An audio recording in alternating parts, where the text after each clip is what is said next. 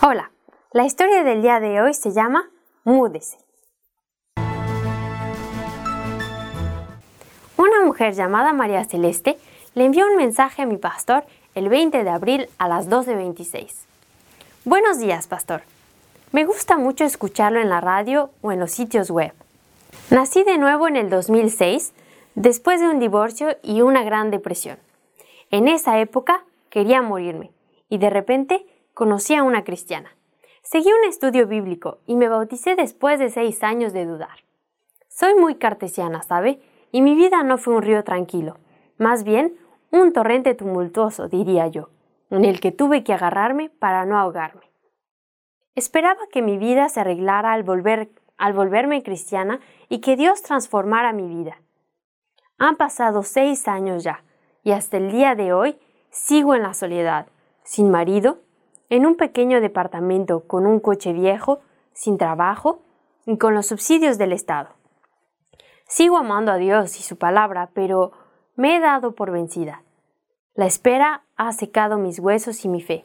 Sin embargo, he orado, suplicado y esperado, pero no hay nada más que el desierto. Pienso que debo ser yo. Algo que va mal, pero... ¿Pero qué? Pastor, le agradecería que me responda si tiene tiempo.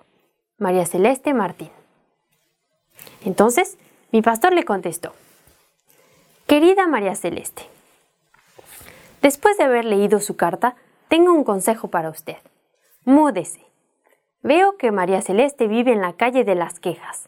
Yo también vivía ahí algún tiempo y nunca me fue bien. El aire era malsano, la casa era malsana, el agua era malsana, los pájaros nunca cantaban y yo mismo estaba triste y de mal humor. Pero me mudé y me fui a vivir a la calle del agradecimiento. Y desde entonces me va bien. A mi familia también. El aire es puro, el agua es pura, la casa es sana y le da el sol. Los pájaros cantan y yo soy feliz. Desde la mañana hasta el anochecer. Si tengo algo que decirle, es que se mude usted también. Hay muchas casas que se rentan en la calle del agradecimiento y si quiere venir, le aseguro que será transformada y yo mismo estaré muy contento de tenerla como vecina.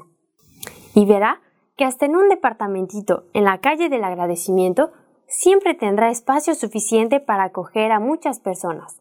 Su viejo coche también será de gran ayuda para todos aquellos que transportará con alegría y encontrará rápidamente buena salud.